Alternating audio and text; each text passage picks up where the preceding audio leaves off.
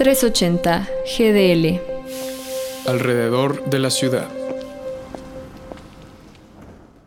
En la República Romana existía la figura del censor, un cargo donde se hacía responsable a un ciudadano del censo de algunas cuestiones financieras, así como de supervisar la moralidad pública. La censura es la supresión de contenido por ser considerado como ofensivo, inconveniente o innecesario. La semana pasada, la plataforma Instagram eliminó historias antes de cumplir las 24 horas de haberse publicado que contenían imágenes relacionadas al paro nacional y protestas en Colombia. Si bien no existe un pronunciamiento oficial sobre lo que está pasando en esta red social, en Twitter se viralizó el hashtag Censura Colombia, pues fueron muchas las personas que no podían publicar contenido relacionado al paro porque la plataforma no lo permitía, lo eliminaba o bien hacía shadow banning, es decir, el contenido parece publicarse pero realmente no es visible. Se conspira que es censura, sin embargo un vocero de Facebook lo negó, asegurando que se trata de un problema global. Insisto en que no olvidemos que esto ya ha pasado antes, en Estados Unidos con el hashtag Black Lives Matter en el 2020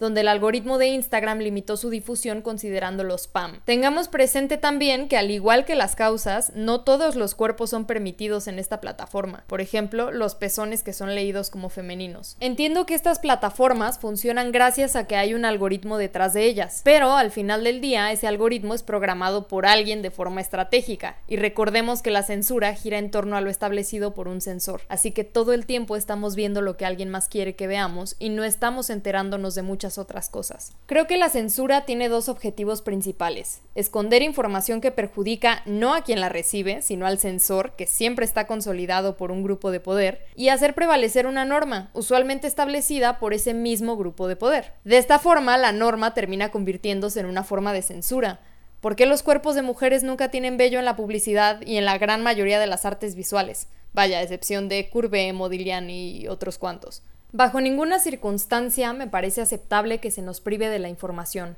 Los cuerpos son como son, pasa en el mundo lo que pasa en el mundo, y los receptores en ningún momento somos figuras pasivas. Creo que esconder cosas y manipular la realidad, lejos de protegernos, solo nos priva de tener una voz y desarrollar un criterio. Yo soy Úrsula para 380 GDL.